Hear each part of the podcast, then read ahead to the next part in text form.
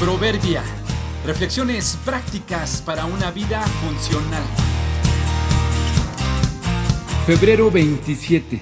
Frontera. Primera parte. Es un deber y una obligación nuestra establecer límites en nuestras relaciones sociales. Recientemente visitando a un grupo de amigos que viven en la sierra entre las montañas, estuve recordando y recorriendo la zona por donde ellos viven. En algunas partes hay acceso a los autos y en otras solo se puede llegar a pie. Si recorres el camino sin poner atención y avanzas hasta llegar a la zona donde ellos viven, irás pasando por varios pueblos y pequeñas comunidades hasta llegar donde ellos habitan. Aunque los pueblos se llaman diferente y es notorio dónde comienzan y terminan, no notarás la diferencia en el terreno ni en la vegetación entre uno y otro, pero si observas con cuidado, descubrirás que justo donde comienza su territorio hay un lindero que señala el límite. No se ve a simple vista, debes detenerte y lo descubrirás. Este límite no está señalado con piedras o alguna clase de cerca o pintura. Simplemente usan como señalamiento una sección deforestada del terreno. Es una línea recta sin árboles que cruza las montañas, mostrando dónde comienza o termina el terreno ejidal de un poblado y otro.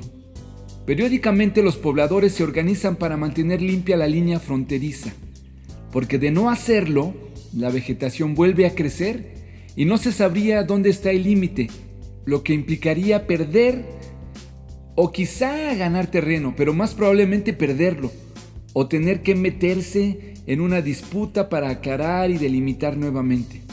Precisamente por ello, puntual y fielmente acuden a la cita para delimitar con claridad su territorio. Todos somos parte de una sociedad y una cultura. Quien nos observe desde afuera no notará nuestras diferencias. Todos, en una forma u otra, debemos aportar lo que sea necesario y contribuir a la unidad y al bienestar colectivo. A veces, debemos ceder en nuestros gustos, deseos o demandas individuales por el bien de los demás.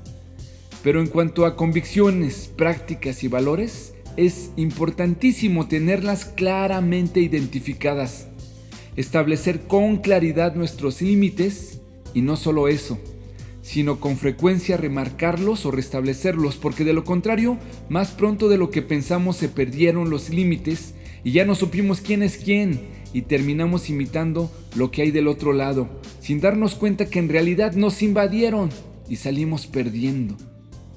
¿Tienes claros tus límites? ¿Puedes notar si te están invadiendo? No se dejen engañar por los que dicen semejantes cosas, porque las malas compañías corrompen el buen carácter.